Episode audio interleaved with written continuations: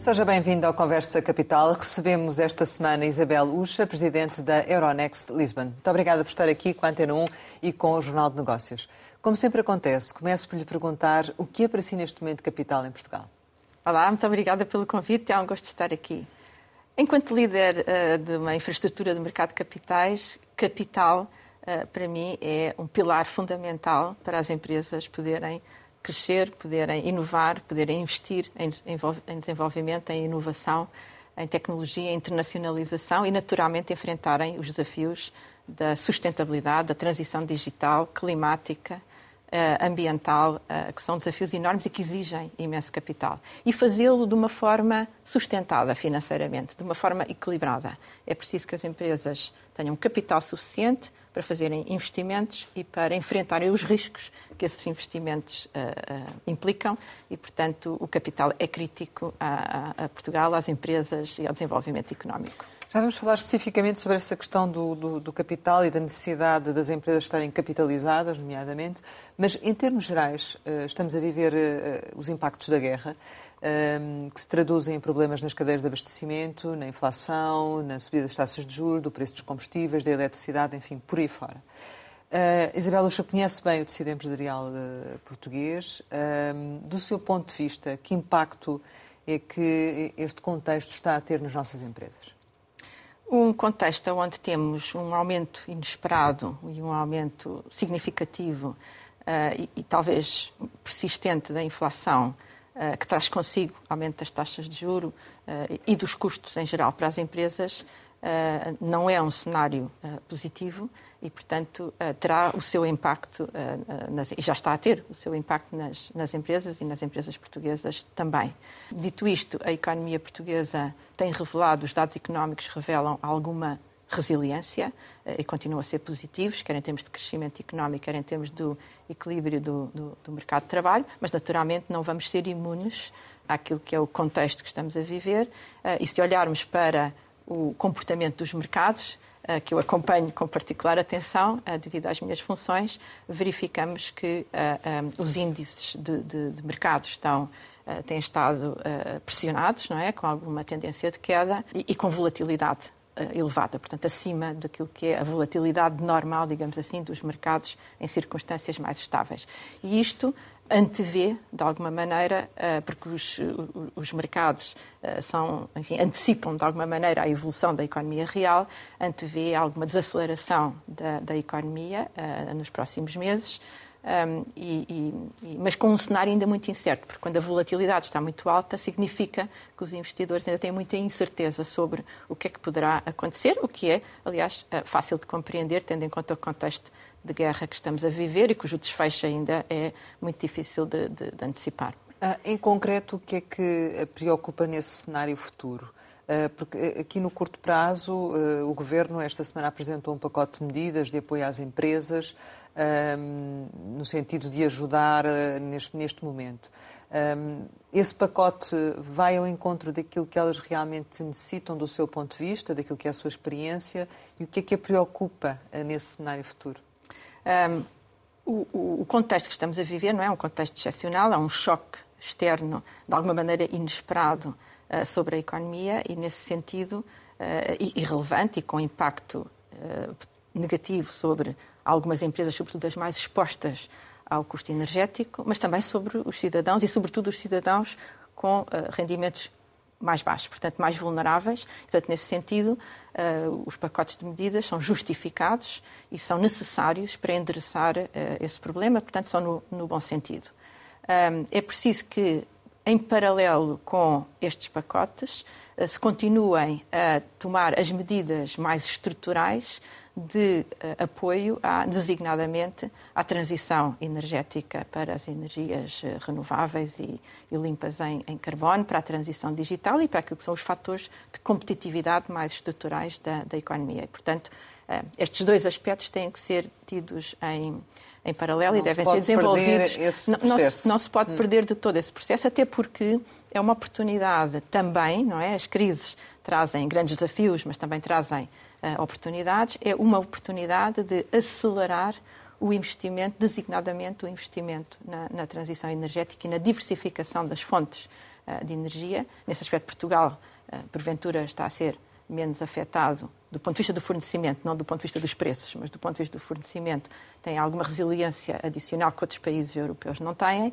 mas, uh, uh, mas certamente, como eu referi, não vai ser, não vai ser imune e, portanto, é, é uma oportunidade que também devemos aproveitar para acelerar esse, esse processo e, portanto, os investimentos que têm que ser feitos, públicos e privados, devem ser efetivamente acelerados. Eh, duas questões concretas relativamente à questão do imposto extraordinário sobre as empresas, eh, sendo que as energéticas também têm um peso grande na Bolsa e nos investimentos que fazem. Faz sentido, do seu ponto de vista, esse tipo de, de imposto?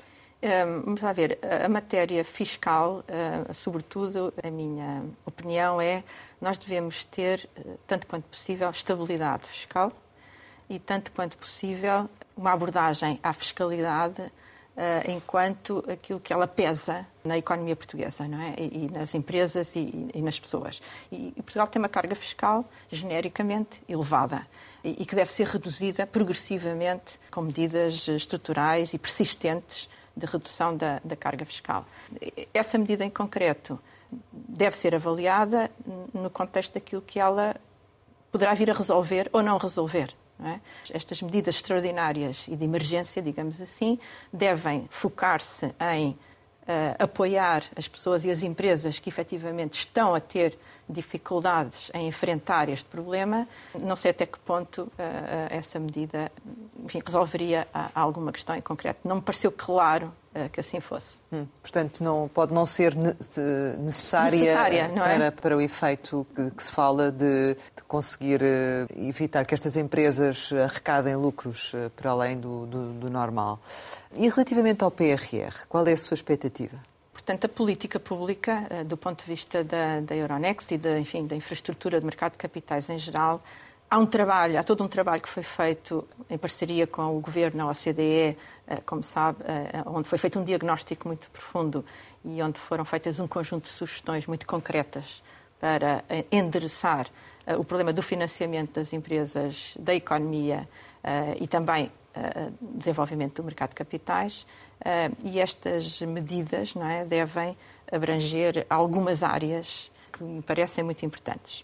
A primeira dessas áreas é a formação, a capacitação, a literacia financeira e de mercado das empresas, dos empresários e dos investidores. Depois há uma segunda linha, que é a linha da simplificação uh, e da uh, evolução do sistema regulatório e, e, e de supervisão, não é?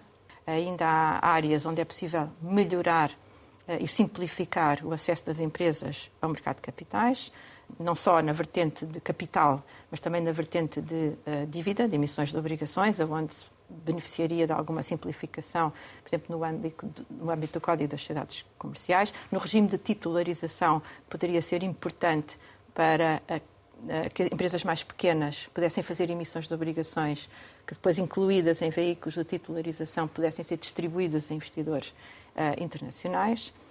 Depois há uma, uma outra linha que tem a ver mais com a forma estrutural como Portugal uh, lida com a poupança e com o, o investimento, uh, no sentido, por exemplo, da forma como o regime de pensões é, é, é gerido.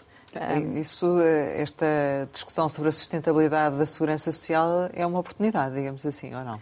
É uma oportunidade e parece-me que deveria ser uma oportunidade bem aproveitada para se começar efetivamente a caminhar no sentido de um regime de capitalização, portanto, a introduzir alguns elementos de capitalização. Obviamente, não estou aqui a falar de uma substituição total do regime atual por um regime de capitalização, mas de introdução progressiva de um, elemento de capitalização, porque por duas razões fundamentais. Primeiro, porque consciencializa as pessoas que de facto precisam de contribuir mais para as pensões que querem ter no futuro e, que o regime eh, de segurança social que temos atualmente dificilmente terá condições para financiar.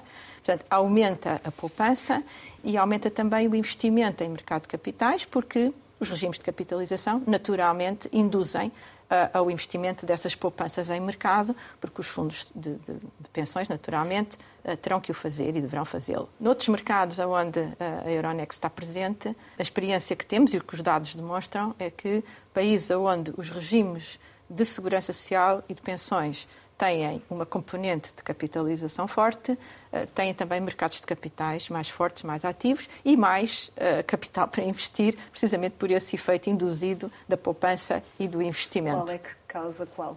Esta abordagem tem que ser uma abordagem uh, holística no sentido onde este problema não se resolve com uma medida ou duas medidas uh, esporádicas, resolve-se com uma abordagem em várias vertentes, consistente, persistente e duradoura no tempo, não é? Portanto, isto é um caminho que temos que fazer nestas várias vertentes que eu referi.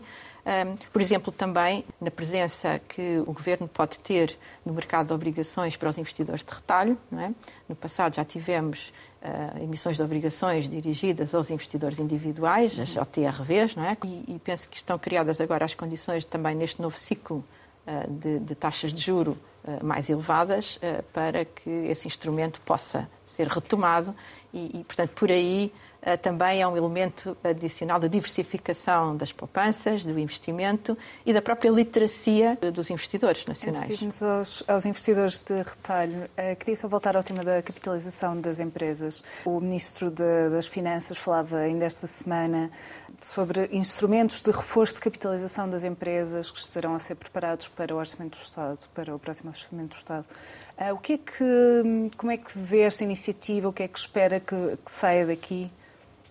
Uh, todas as medidas de apoio à capitalização das empresas uh, deverão ser positivas e no sentido daquilo que foram e têm sido as recomendações internacionais e penso que o Governo está a trabalhar nesse sentido, foi dito pelo, pelo Sr. Ministro.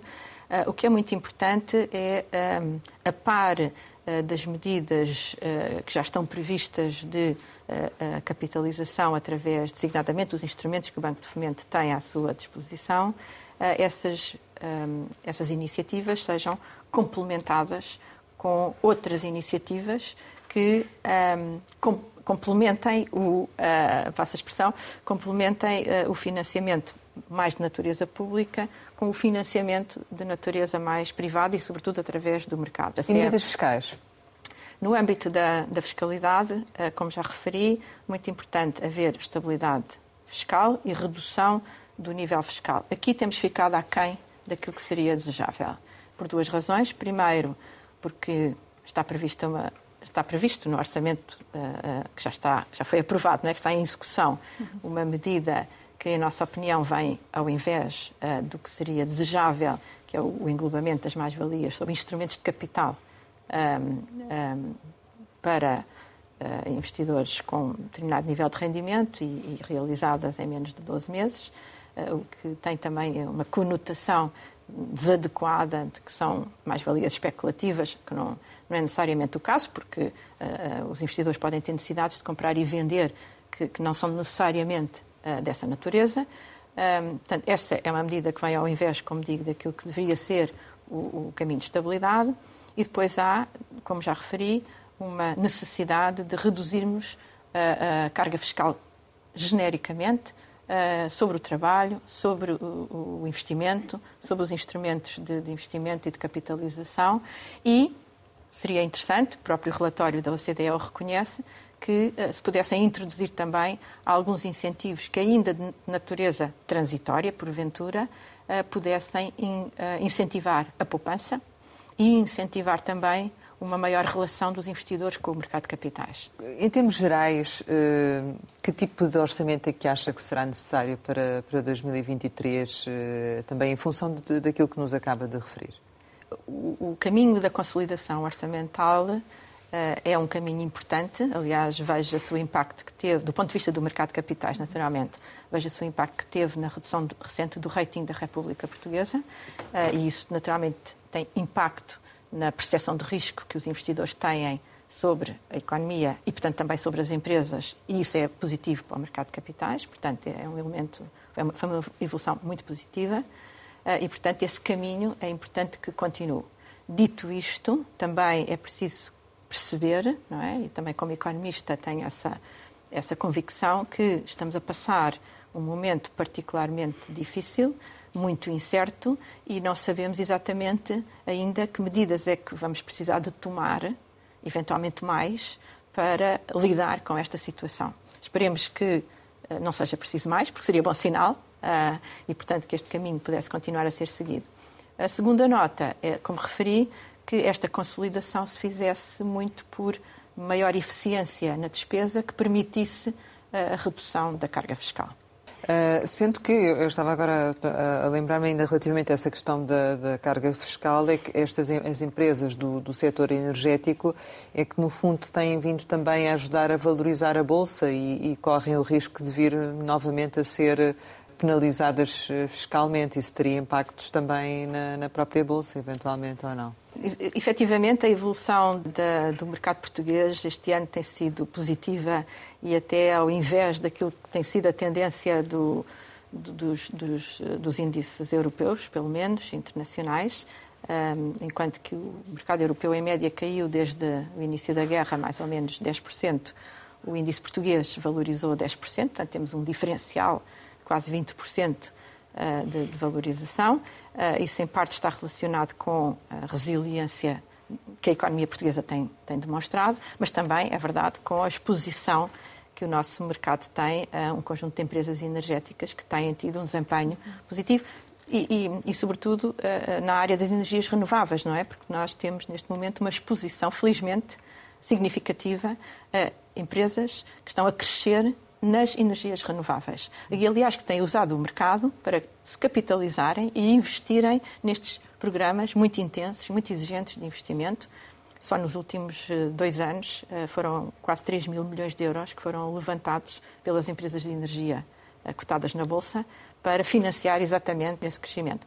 E há uma nota muito interessante que eu gostava de fazer, que é precisamente sobre o papel do mercado de capitais e aquilo que pode ser o papel do mercado de capitais uh, um, olhando para o futuro.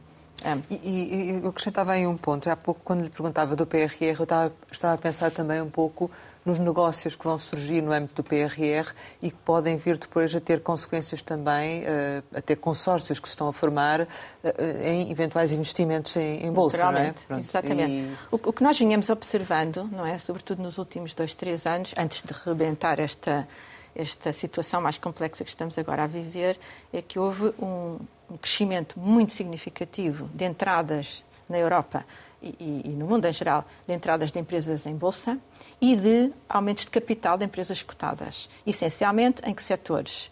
Nas áreas precisamente das energias renováveis, da transição energética e, e de lidarmos com os problemas do, do clima e, do ambiente, é? uh, em áreas da transição digital, a digitalização e as empresas ligadas à, à, tecnologia, e depois em outras áreas onde, naturalmente, uh, o crescimento na saúde uh, e, e noutros setores, no, no, no, nos serviços, etc.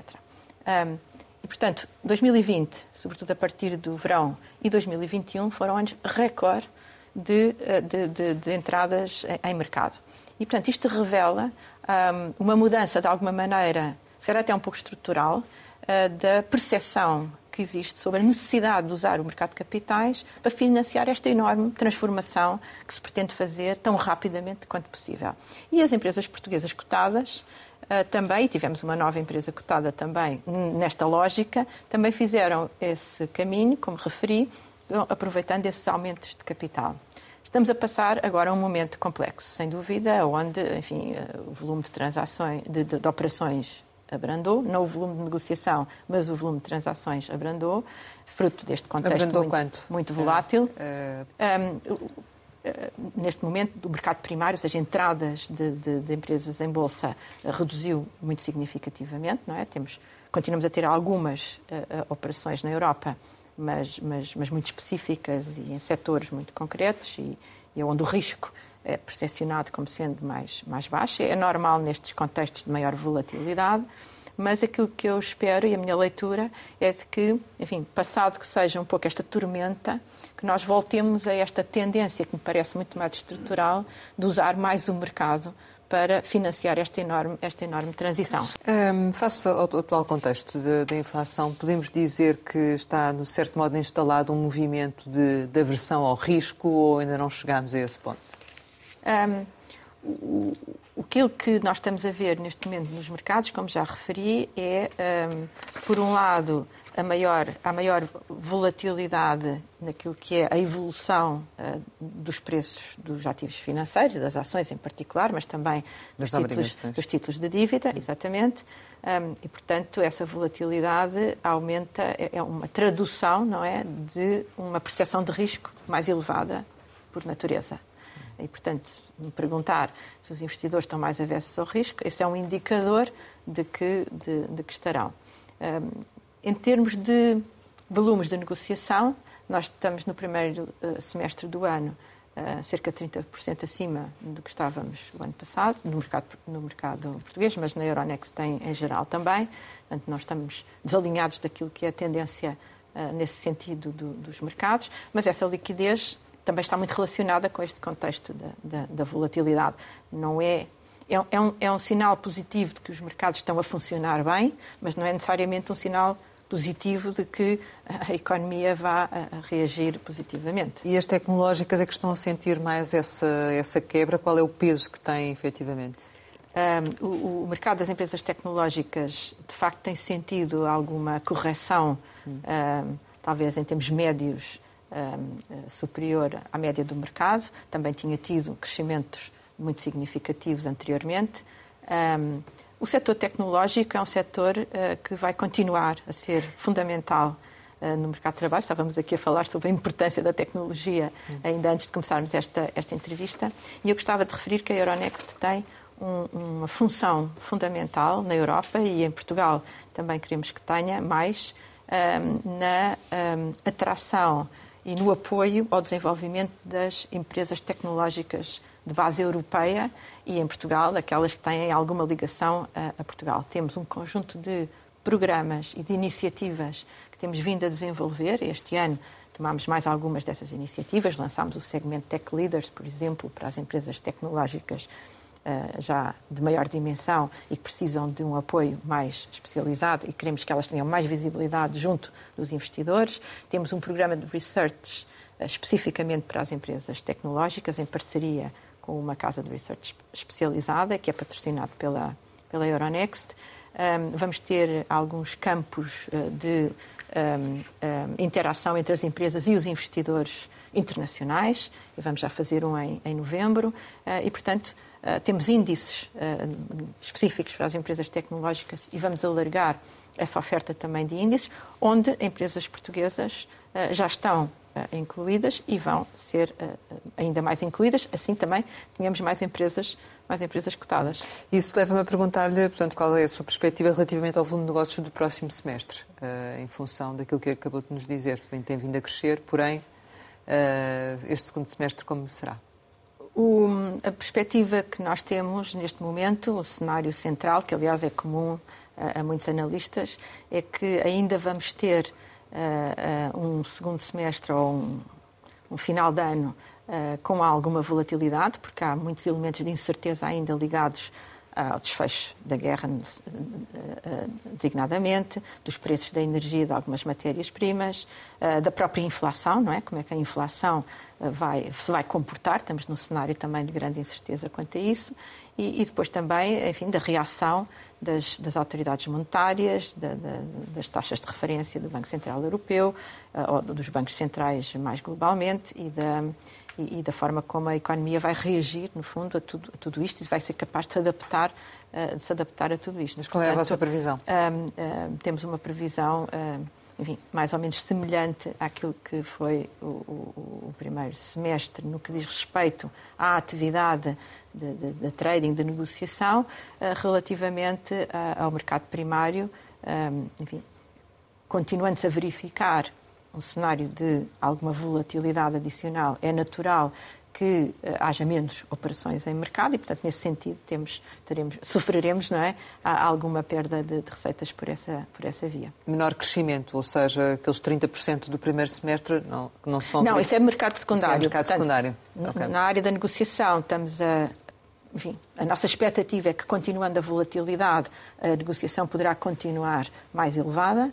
Na área de entrada, se quiser, de empresas em mercado ou de, de outro tipo de operações de financiamento, ou mesmo até de emissões de obrigações, o, o, o, é, é possível que, como digo, continuando esta volatilidade, ainda haja alguma retração das empresas e dos investidores em fazer uh, algum tipo de transações. E poderão também uh, desviar, no fundo, um pouco aquilo que são, uh, o seu, em função do apetite pelo risco, levar a, investimento noutros produtos, não é? Portanto, eventualmente, ou não? Repare que, um, em contexto de inflação, a pior coisa que as pessoas podem fazer é deixar o dinheiro parado, não é? Em depósitos. Portanto, essa é a primeira preocupação que me parece que os investidores devem, devem ter. e, portanto, devem investir, apesar do contexto ser incerto e ser, e ser, e ser complexo, devem, devem, devem investir numa lógica de médio e longo prazo uh, e, de, e, diversificar. E diversificar. E diversificar. Um, as ações são um instrumento que, no médio e longo prazo, tendem a absorver uh, a inflação e, portanto, uh, serem investimentos desse ponto de vista com, com resiliência à inflação. As obrigações eh, num primeiro momento, podem sofrer com a inflação inesperada, mas depois vão, uh, uh, vão ajustar naturalmente as taxas à evolução daquilo que forem as taxas de juro uh, de mercado e, portanto, como referi, é preferível investir num portfólio diversificado de instrumentos financeiros com risco adequado do que, de facto, deixar o dinheiro parado. Não é? Isso é que não é de todo aconselhável neste momento. Os investidores particulares, os ferradores, pequenos investidores, um, Viraram-se muito para o mercado de capitais durante a pandemia. Agora, com a, com a escalada da inflação, a subida das taxas de juros pelo BCE, como é que, como é que têm visto esta tendência? Mantêm-se ou, ou fugiram? De facto, nós tivemos uma, um aumento da participação dos investidores eh, individuais, os chamados investidores de retalho, eh, nos mercados de capitais em geral, não é? Portugal não foi exceção. Eh, em 2020 e início de 2021 houve uma, um aumento de 50%, mais ou menos, eh, da participação dos investidores eh, individuais. Houve muitas contas novas abertas, muitos investidores que nunca tinham investido e jovens, eh, enfim, literados em tecnologia e financeiramente. Um movimento muito interessante nesse sentido. O ano 2021 continua a ser um ano muito forte nessa participação. Desde que começou este período de maior volatilidade, sobretudo desde que começou a guerra, um, e, portanto, temos este cenário de algum arrefecimento, digamos assim, dos mercados em termos de, de cotações e alguma volatilidade adicional, uh, tem havido alguma retração. Uh, ainda estamos a níveis uh, acima do que estávamos pré-pandemia, mas uh, ligeiramente abaixo daquilo que foram os anos 2020 e 2021.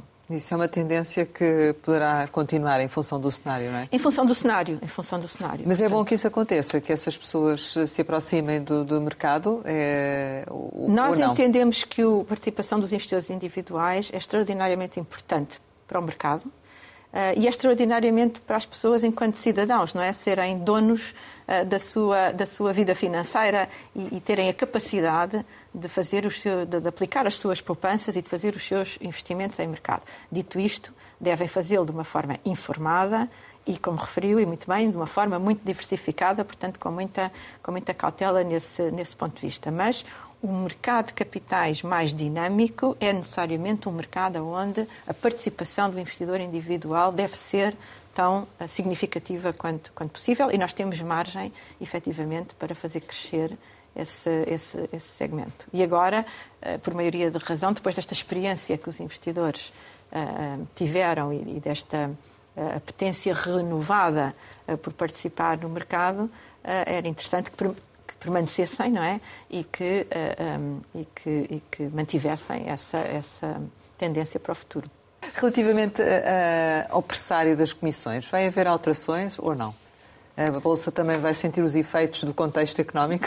Que a Euronext está a sentir os efeitos deste contexto é um facto. Eh, nós estamos a ser, como todas as empresas, confrontados com subidas não é, dos custos da energia, eh, dos custos de alguns equipamentos eh, informáticos, dos custos de seguros, dos custos de fornecimento de um conjunto de serviços de, de, de consultoria e de, e de processos não é? que, que temos que utilizar na nossa. E, e, e, também até dos próprios custos do, do fator trabalho, porque, como sabe, há uma. Uh, há, há, neste momento um mercado uh, muito uh, apertado, digamos assim, uh, sobretudo no conjunto de perfis ligados à tecnologia. A Euronext é uma empresa muito tecnológica, não é? Porque nós tentamos automatizar e, e tornar mais eficiente, tanto quanto possível, toda a operativa do mercado de capitais. Temos feito muitos investimentos e vamos continuar a fazer nessa, nessa matéria e, portanto, estamos a sofrer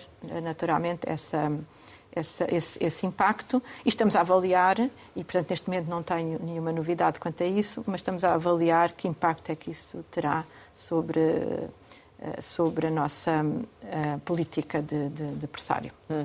Sendo que, como é que espera acabar uh, o ano em termos de, também de, dos vossos próprios resultados? Uh, como, como, referi, Estão a avaliar. O, o segundo, sim, sim, estamos a avaliar, estamos a avaliar estes cenários todos e o impacto que eles vão ter e, e há um impacto sobre custos que efetivamente uh, se faz sentir e que nós teremos que absorver, como todas as empresas estão a ter que, que absorver. Um, estamos, temos negócios que estão a ser mais, mostrar mais resiliência do que outros, portanto, no cômputo geral, por exemplo, o segundo trimestre, a, economia, a, evolução da atividade cresceu 2%, que é positiva, mas que não é, de facto, um valor elevado, portanto, é um negócio relativamente resiliente. Estamos a contar que até ao final do ano o padrão se mantenha. Hum. Quais é que estão a correr bem quais é que estão a correr eh, Como referi, o, o, mercado primário, ou seja, a entrada de novas empresas, as, as, novas emissões estão a sofrer mais com este contexto mais volátil, mas há mais negociação em mercado secundário uh, e, portanto, lá está, porque é fruto muito do ajustamento de carteiras que os investidores, próprios investidores estão a fazer. Uh, e, e, essa liquidez é muito positiva, não é? Para dar op opções de saída, mas também de entrada, porque em cada venda há uma compra, não é? Uh, opções de saída e opções de entrada que a liquidez proporciona. E, portanto, o aumento da liquidez é sempre muito positivo para o mercado e para a economia, porque é uma válvula de, de, de saída e de entrada para os diversas tipologias de, de investidores. Uh, o PSI, que já foi PSI 20 e que agora já não é, recentemente foi alterado, uh, em termos gerais, uh, há perspectiva, há pouco referi uma, uma empresa que, que entrou recentemente, creio que se referia à Green Volt, só para, para termos Exatamente. também essa indicação.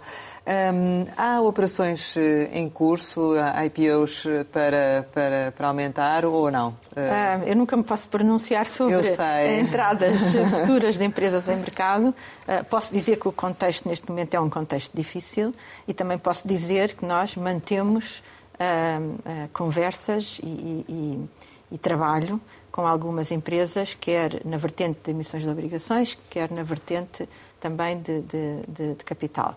Dito isto, um, o, o, índice PSI uh, teve uma alteração das suas regras em março deste ano. Um, o objetivo foi tornar o índice mais forte, mais líquido, ou seja, um, manter empresas manter o índice com empresas que têm mais liquidez e, portanto, mais atrativas. Porque regras índice, mais apertadas portanto, Com regras um bocadinho mais apertadas, mas que ao mesmo tempo torne o índice e, portanto, torne o mercado português mais, mais atrativo. Os investidores precisam os, os clientes do índice, neste momento. Os clientes do índice são os investidores, não é? Uhum. E sobretudo os investidores institucionais que indexam as suas carteiras por diversas vias a, a, aos índices. E, portanto, eh, se os índices não forem investíveis, não forem líquidos, os investidores afastam-se deste índice. E essa é a gestão que nós temos que fazer. Nós gostávamos de ter o máximo possível de empresas no índice, mas temos que ter um número, efetivamente, que seja o número adequado, com as características adequadas para que o índice se torne atrativo.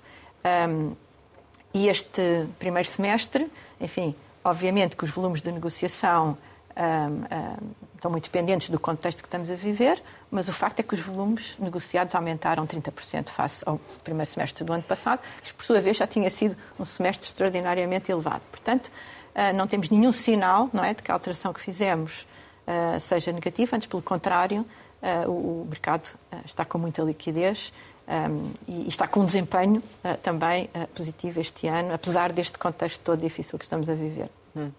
Uh, esse dinamismo dos mercados também já percebemos que, uh, que, que pode, pode ajudar a captar mais, uh, ou seja, o facto de, ainda assim, no meio de, de todo este, este cenário difícil, a Bolsa ter-se mantido menos negativa, uh, é, é, significa também que a vossa perspectiva de vir a captar mais investimento estrangeiro, nomeadamente, e, e estão a trabalhar nesse sentido, ou não? Um, sim, repare, um, um, o mercado de capitais português apesar de, por vezes, visivelmente, o número de empresas, uh, por vezes, não ser muito, enfim, muito elevado, mas são empresas uh, uh, muito significativas na economia portuguesa e com um peso significativo no PIB português, e esse peso até tem aumentado ligeiramente, um, mas, mas tem diferentes importâncias, digamos assim, ou seja, há diferentes segmentos que são relevantes para o financiamento da economia portuguesa.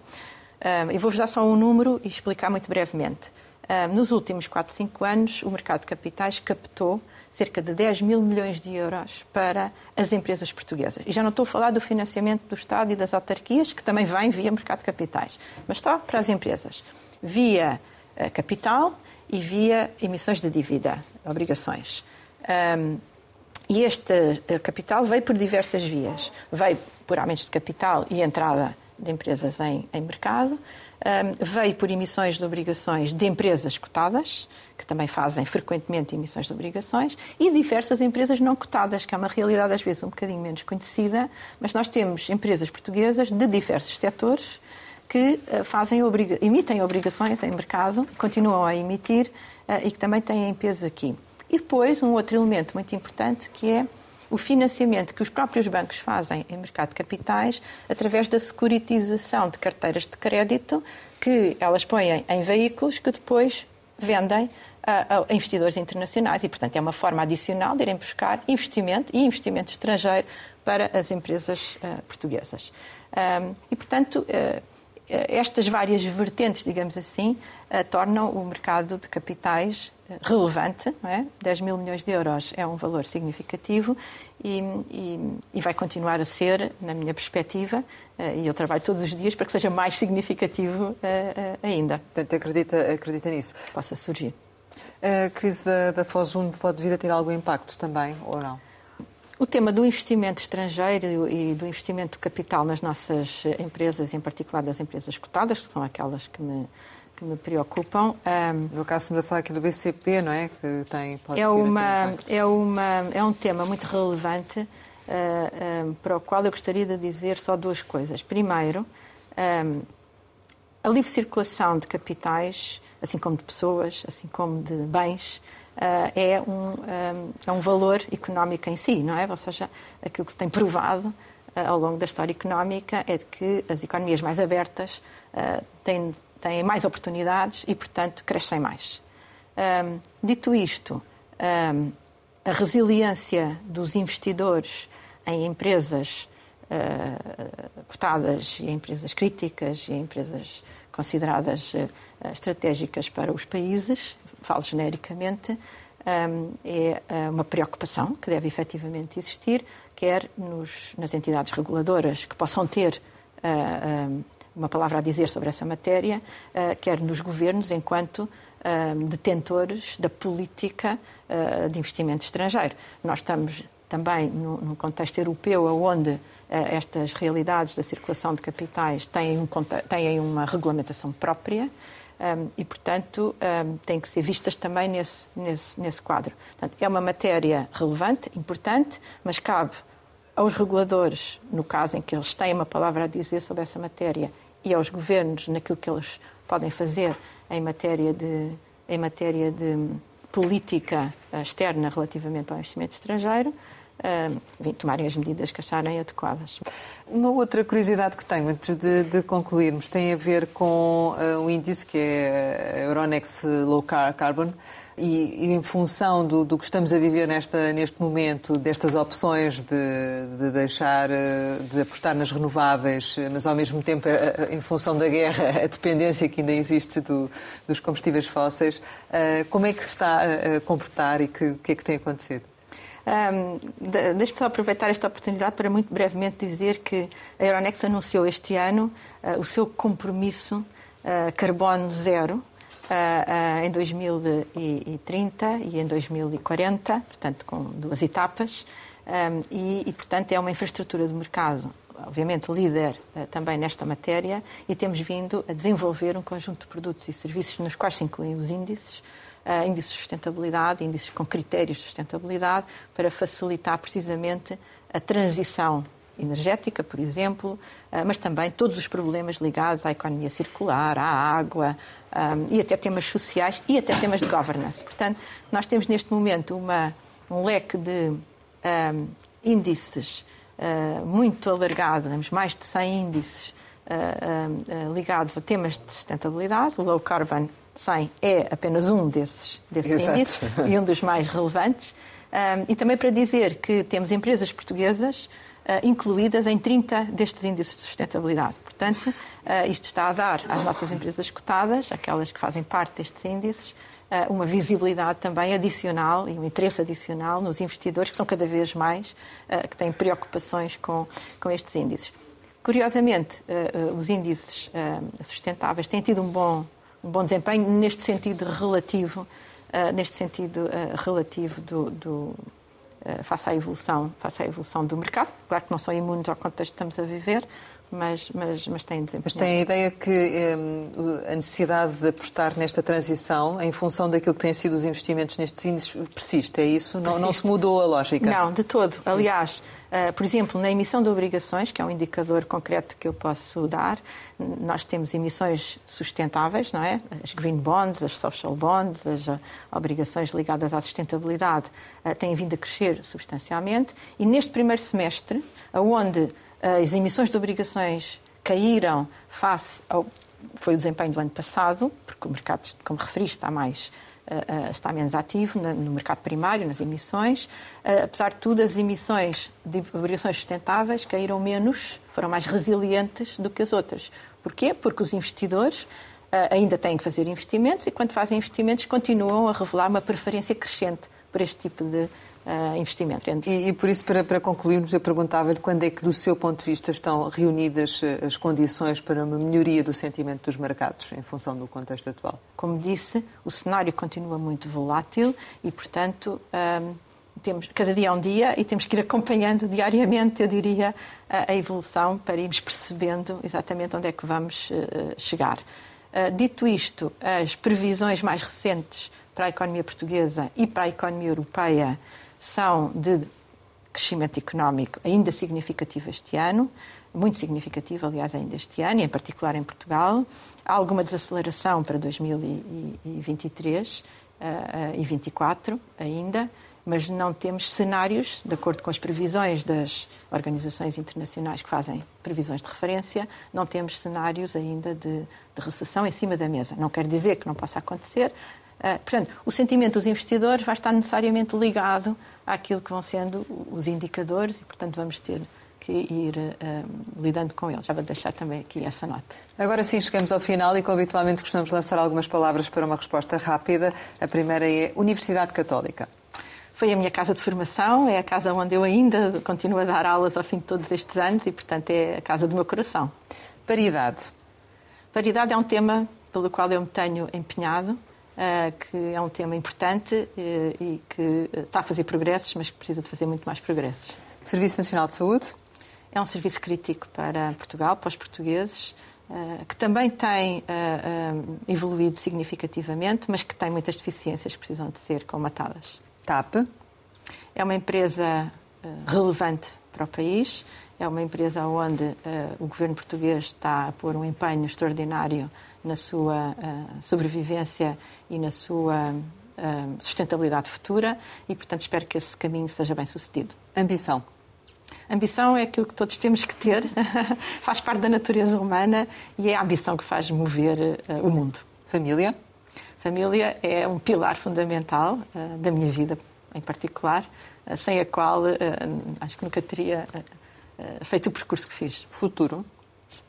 E o futuro, eh, eu tenho uma grande confiança eh, no futuro de Portugal, porque tenho observado em particular que a imagem, a percepção que existe de Portugal no exterior mudou, está a mudar eh, substancialmente. não só na percepção que existe, existe relativamente aos nossos produtos.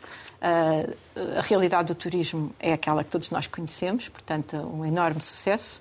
E também a vontade de muitas pessoas com quem me cruzo todos os dias de virem viver para Portugal, porque estão a descobrir que Portugal, de facto, é uh, uh, um país maravilhoso e isso deixa-me alguma confiança no futuro também de Portugal, por essa razão. Portugal, e Portugal é, é, o país, é o meu país, é, é o país naturalmente do, do, meu coração, onde eu, enfim, dediquei a maior parte da minha vida profissional e pessoal e, como disse, tenho imenso, imensa confiança no futuro de Portugal. Isabel Luxa, muito obrigada por ter estado aqui no Conversa Capital. Pode rever eh, o Conversa Capital com a Presidente da eh, Euronext Lisbon em www.rtp.pt. Regressamos para a semana, sempre neste dia, esta hora, e claro, contamos consigo.